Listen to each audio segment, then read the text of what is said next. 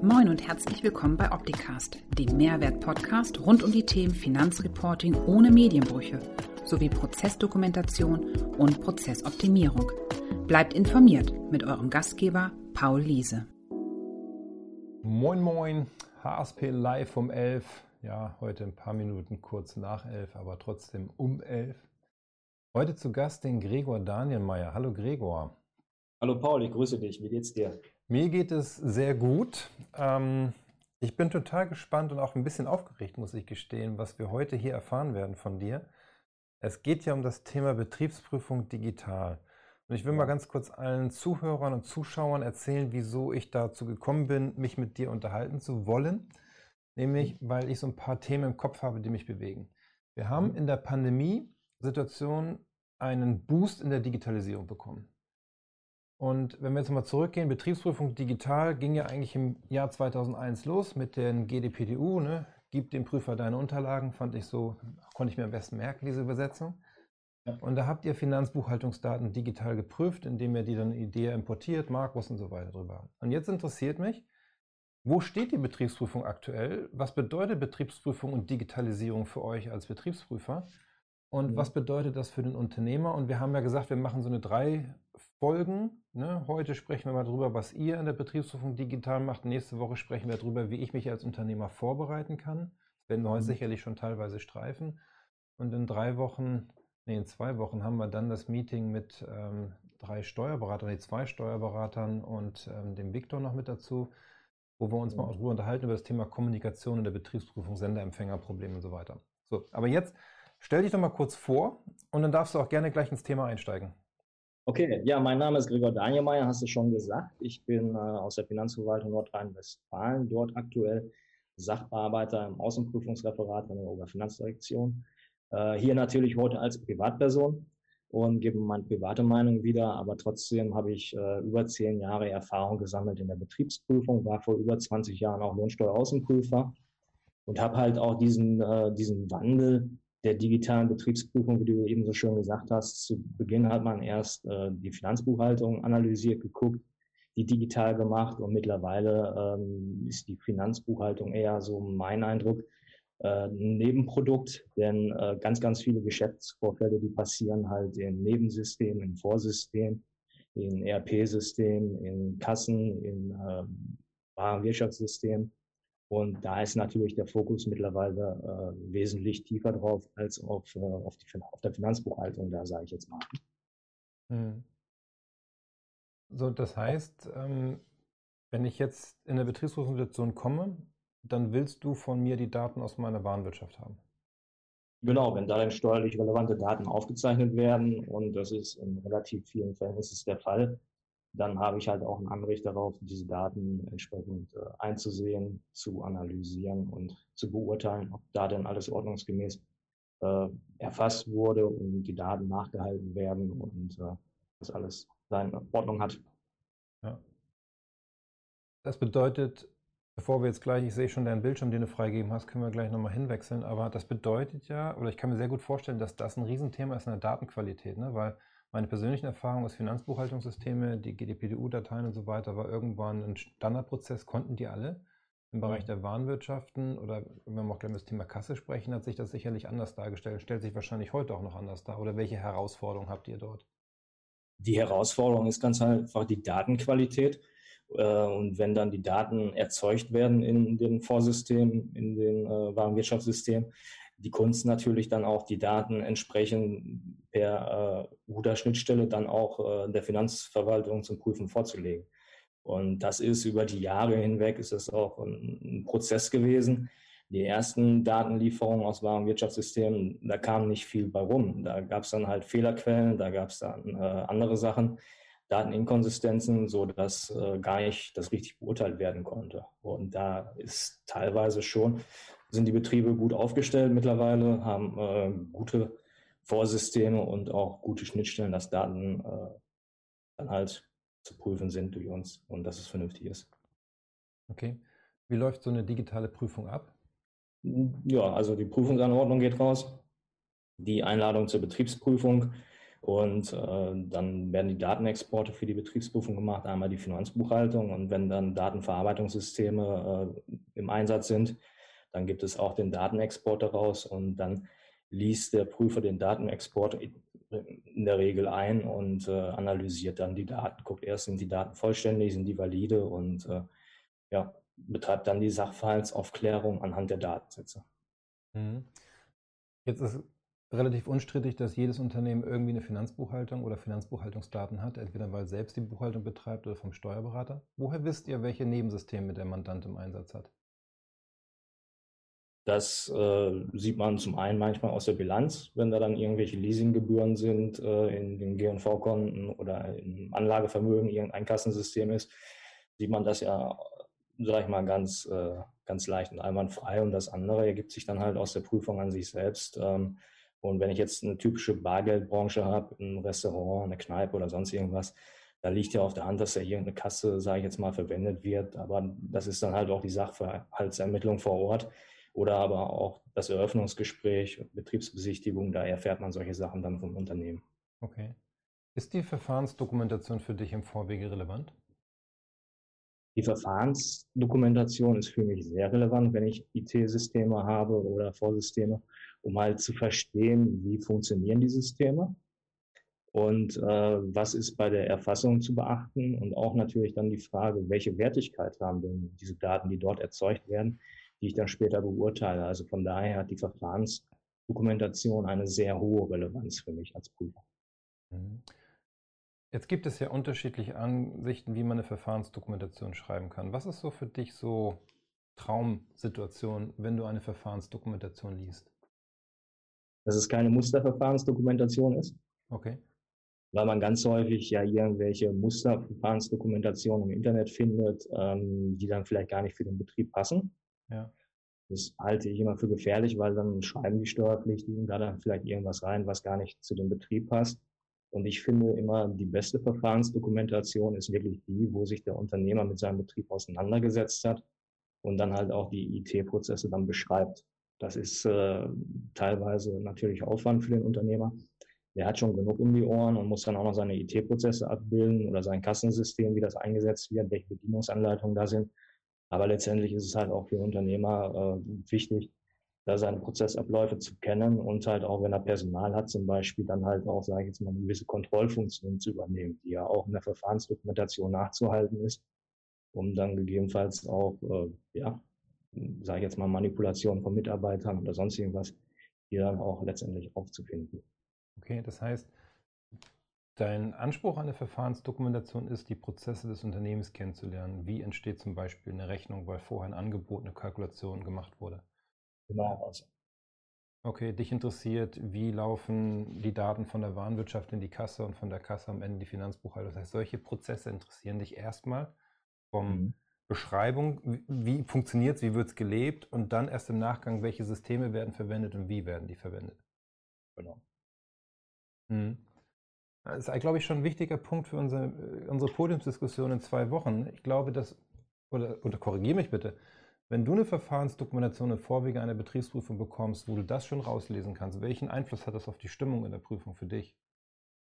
Ähm, also für mich ist es wichtig, dass ich die Verfahrensdokumentation bekomme und ähm, das hat jetzt keinen positiven oder keinen negativen Effekt, wenn ich die nicht bekomme.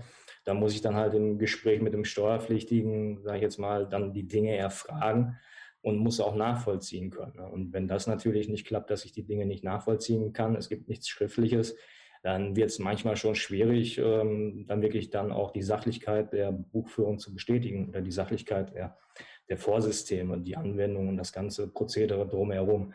Also je, je eher mir was vorgelegt wird, mit dem ich arbeiten kann, desto besser ist es schon. Und es dient halt auch dafür, dass die Betriebsprüfung äh, schneller verläuft. Ne? Wenn ich jetzt erst sitze und mir alles angucken muss, wie funktioniert was, ich muss mir die Sachen selbst raussuchen und die, die Wertigkeiten, äh, wo ist was verknüpft in irgendwelchen Tabellen, ist es schwierig für mich. Also von daher ist es schon gut, wenn, wenn da Unterlagen bestehen. Und wichtig und ja, positiv vielleicht.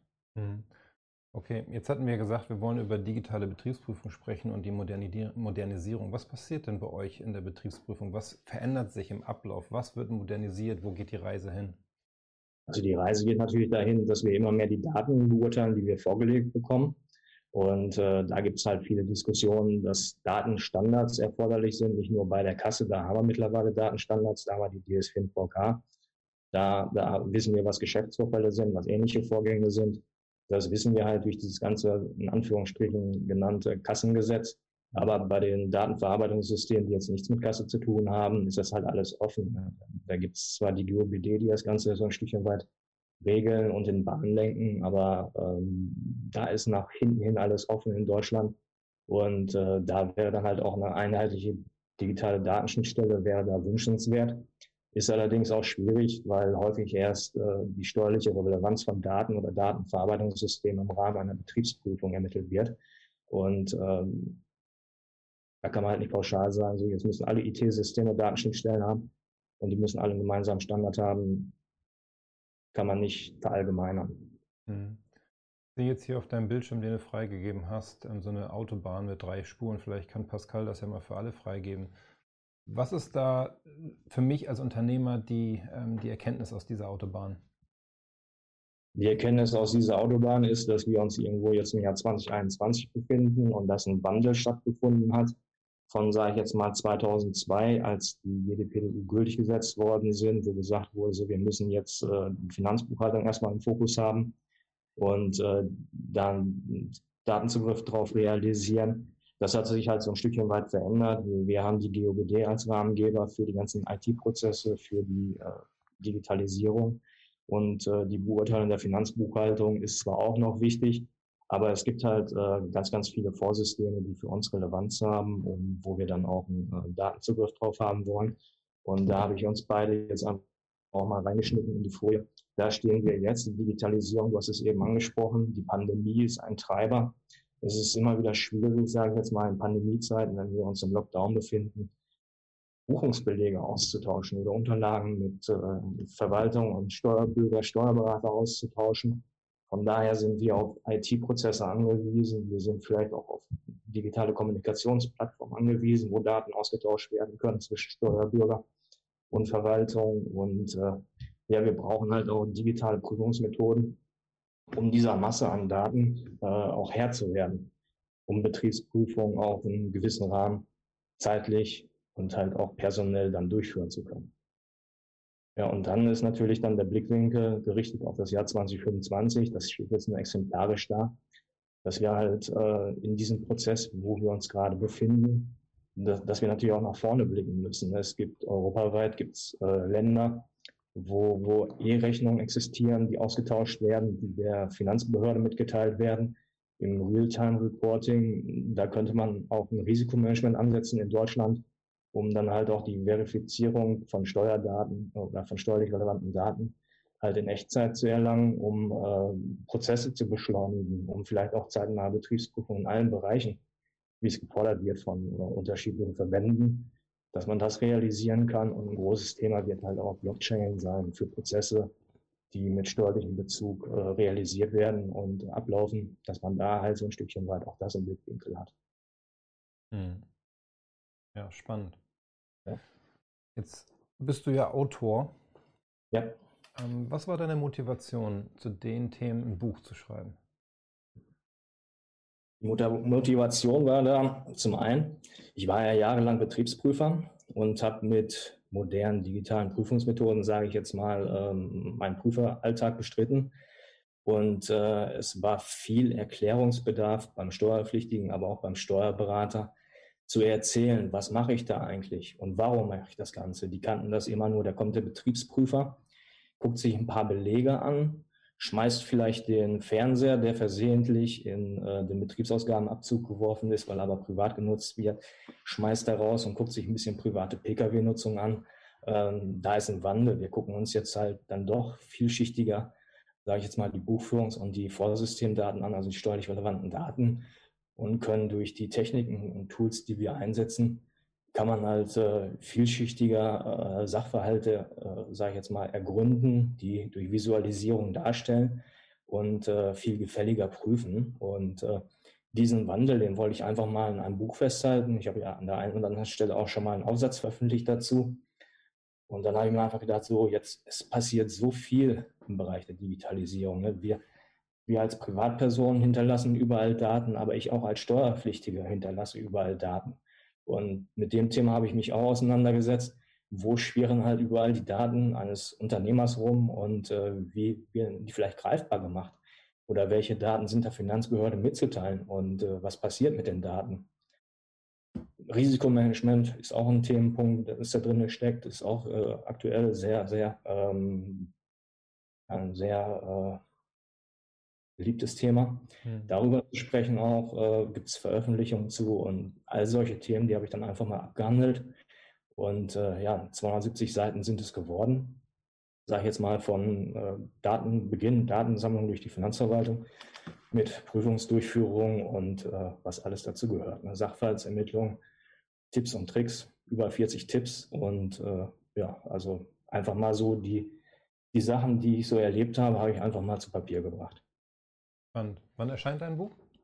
Ähm, Im zweiten Halbjahr jetzt, ich vermute mal im September im ESV-Verlag. Ähm, ja. Okay. Titel gibt es schon, ISBN-Nummer gibt es auch schon ähm, kann fleißig vorbestellt werden. Das heißt, wenn man dich jetzt als Autor bei Amazon eingibt, dann findet man dich, ja? Ja, bei Amazon glaube ich nicht. Da ist es noch nicht gelistet. Da findet man andere Veröffentlichungen von mir, äh, die dann eher in äh, anderen Bereichen sind. Aber ich glaube, bei der Suchmaschine mit den beiden O's, da findet man das dann schon. Okay. Ähm, jetzt habe ich mal eine Frage zum Thema Kasse. Kasse ist ja momentan so der Brennpunkt. Du hast es eben schon angesprochen, DSFNVK. Ähm, wir haben das ganze Thema TSE. Ähm, was bedeutet das für, nehmen wir mal eine Eisdiele in der Prüfungssituation?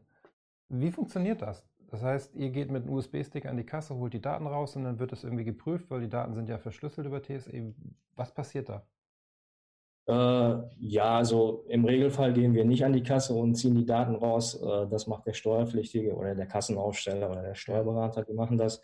Und äh, wir geben, kriegen da so eine Datenträgerüberlassung, einen USB-Stick wo dann die Daten drauf sind. Das ist im Moment noch gang und gäbe. Das ist natürlich ein Prozess, der aktuell im Schweben ist oder im Kommen ist. Es gibt demnächst eine Prüfsoftware, die bundeseinheitlich funktioniert, wo ich dann, sage ich jetzt mal, über einen ausgedruckten Kassenbon mit QR-Code kann ich dann mit dieser Prüfsoftware, kann ich mir anzeigen lassen, sind die Daten, die auf dem Kassenbon stehen, sind die valide oder sind die nicht valide.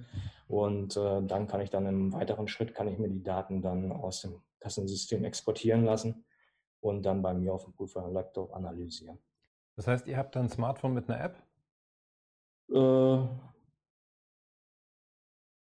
wird vielleicht so kommen, ist halt noch ein schwebender Prozess, aber idealerweise wäre es dann so, dass man halt irgendwie ein Tablet oder ein Smartphone hat und äh, dann als Kassennachschauperson dann äh, da die Daten analysieren kann. Ne? Es wird eine bundeseinheitliche Software geben, kann man halt auch äh, entsprechend googeln. Ja. Und ähm, ich habe sogar selbst als Unternehmer die Möglichkeit, mir diese Software zu holen. Okay.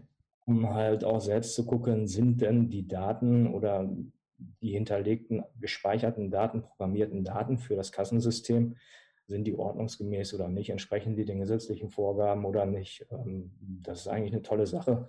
So kann halt der Steuerpflichtige auch äh, Sorge dafür tragen, dass das, was auf den Kassenpunkt aufkommt, dass es auch an, hinten im Kassensystem vernünftig programmiert ist. Ist das etwas, was du grundsätzlich empfiehlst, dass ein Unternehmen einmal im Jahr, meinetwegen in Verbindung mit dem Jahresabschluss oder dergleichen, einfach mal anfängt, seine Daten selbst zu prüfen und so eine Prüfungssituation zu simulieren? Ja, definitiv. Als Unternehmer sollte es mich interessieren, was mit meinen Daten passiert, ob das, was ich halt tagtäglich eingebe in der Kasse, ob das wirklich passend ist oder ob es nicht passend ist. Äh, genauso ist eine Datensicherung äh, eine sehr wichtige Sache, dass ich halt gucke, dass ich regelmäßig meine Daten sichere und dann halt auch gucke, ist dann auch wirklich die Datensicherung vollständig oder nicht. Das ist als Unternehmer nicht immer einfach, aber auf jeden Fall ist es wichtig, dass ich mir auch solche Sachen dann einfach angucke und dann nicht da Gefahr zu laufen, in einer Betriebsprüfung, Kassennachschau und da dann ins offene Messer zu laufen und keine Daten zu haben, die ich dann halt aufzuzeichnen habe. Es gibt Probleme bei manchen Kassen in der Vergangenheit. Da fängt es zum Beispiel damit an, dass wenn ich nicht die richtige Einrichtung mache, also ich kann die Sprache einstellen, bei einer Einrichtung der Kasse und wenn ich da nicht auf GOBD Deutsch klicke, sondern auf Deutsch, dann führt das dazu, dass die Daten nicht dauerhaft gespeichert werden und äh, die Einzelaufzeichnung nicht vorgenommen wird.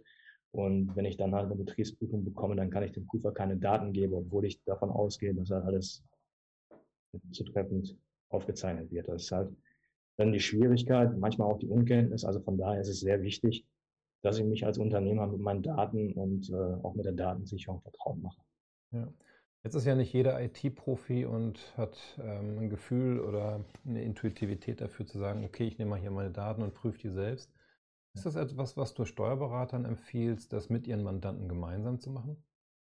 Definitiv. Manche Steuerberater spezialisieren sich auch nach und nach darauf und äh, ist wichtig. Also von, ist elementar und äh, ich kann da nur zu raten, dass man sowas selbst macht. Jetzt kommt der Steuerberater auf mich als Inhaber der Eisdiele zu und sagt, hey, wir sollten mal eine Kassennachschau simulieren. Und mhm. dann sage ich als Eisdielenbesitzer, warum? Ja, Betriebsprüfer kann unangemeldet vorbeikommen. Ja, wie hoch ist das Risiko? Ja, weiß ich nicht. Ja, dann lassen wir es mal drauf ankommen. Was ist, würdest du einem Steuerberater als Mehrwert und Argument an die Hand geben, was er seinem Mandanten mitteilt, warum er das tun sollte? Tja, der Mehrwert ist einfach nur, dass die Betriebsprüfung dann äh, vermutlich leichter und einwandfreier abläuft, weil wenn ich mich vorher mit meinen Daten beschäftigt habe und ich weiß, dass die Daten an sich eine sehr gute Qualität haben, mhm. dann ist, das sei jetzt mal ein Faustpfand für den Steuerpflichtigen, für eine Prüfung, dass da dann halt zumindest nicht die Datenqualität beurteilt wird. Dann geht es in die Sachverhaltsermittlung, aber häufig kann es gar nicht in die Sachverhaltsermittlung kommen, weil halt die Daten gar nicht da sind. Die Kassendaten sind nicht da, es sind Falscheingaben gemacht worden, nicht regelmäßig oder was man häufig auch im Rahmen einer Kassennachschau sieht, dass dann halt auch äh, da die tollste Kasse steht mit einer technischen Sicherheitseinrichtung, aber die Strom sparen und das Geld einfach so eine offene Ladenkasse legen, dass sie die Kasse gar nicht betreiben. Gerade in Pandemiezeiten ist das ein beliebtes Spiel draußen. Und äh, ja, sowas sieht man dann natürlich und das wird dann natürlich dann auch entsprechend Auswirkungen haben auf den Verlauf einer Betriebsprüfung und meistens dann auch in der Schätzung funktioniert. Das heißt, der Mehrwert für mich als Inhaber der Eisdiele ist ähm, entspanntere Situation, wenn sich jemand bei mir zur Prüfung anmeldet. Ja, genau. Das auf jeden Fall. Nur die Bereitschaft ist halt auch bei vielen Unternehmen gar nicht da. Ähm, meine Erfahrung aus der Prüferpraxis ist häufig erst dann, wenn es einmal bei der Betriebsprüfung wehgetan hat, dass sie dann halt auch bereit sind äh, zu agieren. Manchen ist das auch egal, aber äh, letztendlich wollen wir ja gar nicht dem Steuerpflichtigen wehtun, sage ich jetzt mal in Anführungsstrichen, sondern äh, wir wollen, dass alle mit sauberen Karten spielen und äh, ja, das ist uns am liebsten. Wenn wir erkennen in der Betriebsprüfung, dass alles in Ordnung ist, dann macht man da auch einen Haken dran und guckt sich den nächsten an. Hm. Okay. Fassen wir nochmal zusammen. Also wir haben die Daten aus der Finanzbuchhaltung im GDPDU-Format oder GBD-Format, wenn wir es jetzt so benennen möchten. Wir haben mhm. die Daten aus dem Nebensystem, wo wir immer noch Qualitätsunterschiede teilweise haben, weil die Schnittstellen nicht vernünftig aufgesetzt sind oder gar nicht vorhanden sind. Wir ja. haben die Kasse mit der TSE und der neuen Prüfsoftware, die kommt. Plus, dass die Reise dahin geht, wenn man noch zurück auf deine Autobahn kommt, dass wir irgendwann ins Real-Time-Reporting gehen. Ich glaube, in Italien ist es schon so, ne? Ähm, in anderen Ländern ist es in Planung sodass halt dort die Prüfung halt immer digitaler wird. Wie kann ich das Ganze begleiten als Unternehmer? Was empfiehlst du mir als Unternehmer zu tun, ähm, damit ich dort mitgenommen werde und nicht abgehängt bin und irgendwann in die Situation komme, Prüfung und was tue ich jetzt? Schwierig. Ich glaube, ein Interesse für die Digitalisierung wecken, auch ein Interesse für Daten wecken und sich halt mit diesen betrieblichen Abläufen auch vertraut machen. Da weiß ich, ich habe selbst im Freundeskreis viele Unternehmer, die sagen, ich bin froh, wenn ich um 18 Uhr abends den Schlüssel umdrehen kann, da habe ich keinen Bock mehr, mir irgendwelche Kassendaten anzugucken oder irgendwelche Verfahrensdokumentation zu schreiben.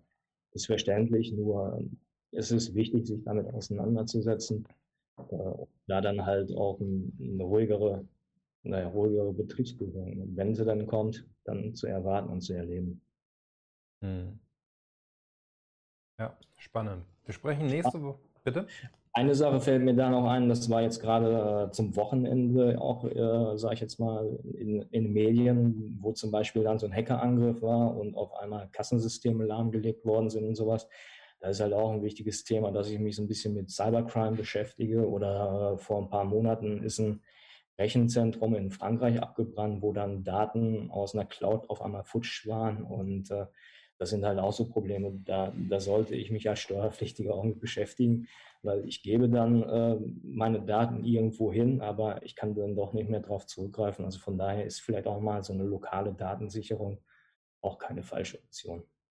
Ja, das ist tatsächlich spannend. Ne? Also finde ich immer wieder interessant, wenn ich mit bekannten Freunden darüber spreche und die denken, wieso meine Daten sind in der Cloud, sind doch sicher. Aber wenn man dann mal liest, was diese Anbieter garantieren, dann steht da mhm. nicht, dass sie ein Backup garantieren und Datensicherheit, sondern ich sollte trotzdem noch ein lokales Backup bei mir haben, wo ich meine Daten in der Cloud bei mir gesichert habe und zurückspielen kann, wenn ich sie benötige. Oder auch das Thema, was du angesprochen hast, ne? Ransomware, Daten verschlüsselt, nicht mehr im Zugriff. Jetzt bin ich als Unternehmer gefordert, meine Daten zehn Jahre aufbewahren zu können und verfügbar zu halten. Was passiert, wenn die verschlüsselt sind und ich kein Backup und so weiter habe? Was macht ihr dann damit? Habe ich dann meine zehnjährige Aufbewahrungspflicht äh, verletzt? Genau, ja, nö. Also wir zahlen dann das Lösegeld dafür, dass der Unternehmer dann natürlich an seine Daten wieder rankommt. Okay. Ja, aber äh, wir müssen es halt lesen können und wenn wir es nicht lesen können, weil die Daten verschlüsselt sind, dann geht das natürlich zu Lasten des Steuerpflichtigen. Ja, das ist übrigens auch etwas, was ich immer wieder in den Projekten in der Verfahrensdokumentation den Unternehmern sage. Es ist ja schön, dass Sie hier eine Warenwirtschaft haben und eine Finanzbuchhaltung, aber wie sieht denn Ihr komplettes Backup-Konzept aus? Wie können Sie sicherstellen, dass Ihre Daten zehn Jahre lesbar sind? Ja. So, und dann geht es dann immer los. Ähm, und dann wird auch so ein Bewusstsein dafür geschaffen. Aber wie du sagst, meistens immer erst dann, wenn es dann geknallt hat und die Daten weg sind. Ja, genau. Oder ganz interessant, das ist auch ein Thema der Zukunft, ähm, habe ich jetzt nicht mit aufgeführt, ist ja zum Beispiel auch, auch die, die Geschäftsbriefe, wo ich früher immer äh, Papier mit einem Briefumschlag bekommen habe. Das verlagert sich ja auch alles in die Digitalisierung. Wie viele geschäftliche E-Mails bekommen haben. Und diese geschäftlichen E-Mails, die sind ja auch aufzubewahren. Vielleicht von den privaten zu trennen äh, digitale Geschäftsbriefe sechs Jahre, manche, manche Unterlagen vielleicht auch zehn Jahre. Ja. Und da ist dann auch die Frage, ne? ich habe zwei E-Mail-Accounts. Äh, der eine E-Mail-Account, wo die ganzen Spam-E-Mails hingehen, habe ich eingestellt, dass der sich nach einem Jahr äh, die E-Mails dann rauslöscht.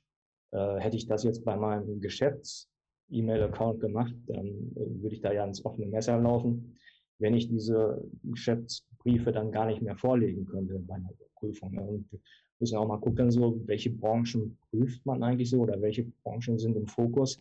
Gerade auch durch die Pandemie, die analogen Branchen, die konnten ja teilweise gar kein Geld verdienen, weil die behördliche Einschränkungen hinnehmen mussten und geschlossen waren. Ähm, wohingegen digitale Tätigkeiten ja boomen ohne Ende. Man muss nur mal irgendwie ins Handy gucken äh, und Influencer googeln, wie viele Treffer da man hat und sowas. Und äh, da ist ja auch alles digital, digitale Geschäftsprozesse. Da, da ist ein YouTube-Video vielleicht auch, äh, sage ich jetzt mal, ein Datensatz, der interessant sein könnte. Und wenn ich das auch zehn Jahre nicht aufbewahre, kann ich mir dann natürlich auch Probleme ins Haus holen. Hm. Ja. Also da ist ein kompletter Wandel drin und äh, bleibt spannend nach wie vor. Vielen Dank für die Einblicke, Gregor. Ähm, wir unterhalten uns nächste Woche Freitag weiter, nämlich zum Thema, wie kann ich mich vorbereiten, indem wir mal konkret so ein paar Sachen durchsprechen. Ähm, auch zum Thema, was wir eben heute hatten, Datenprüfung oder zum Thema Dokumentation vorweg. Ähm, für all diejenigen, die jetzt heute dabei waren, ähm, vielen Dank, dass ihr dabei wart. Wir freuen uns, wenn ihr nächste Woche Freitag auch wieder dabei seid und dann den Freitag darauf in der Podiumsdiskussion. Eure Fragen sind herzlich willkommen. Die könnt ihr uns auch gerne vorneweg über den Social Media Kanal eurer Wahl zuschicken. Dann können wir das hier besprechen und euch daran teilhaben lassen.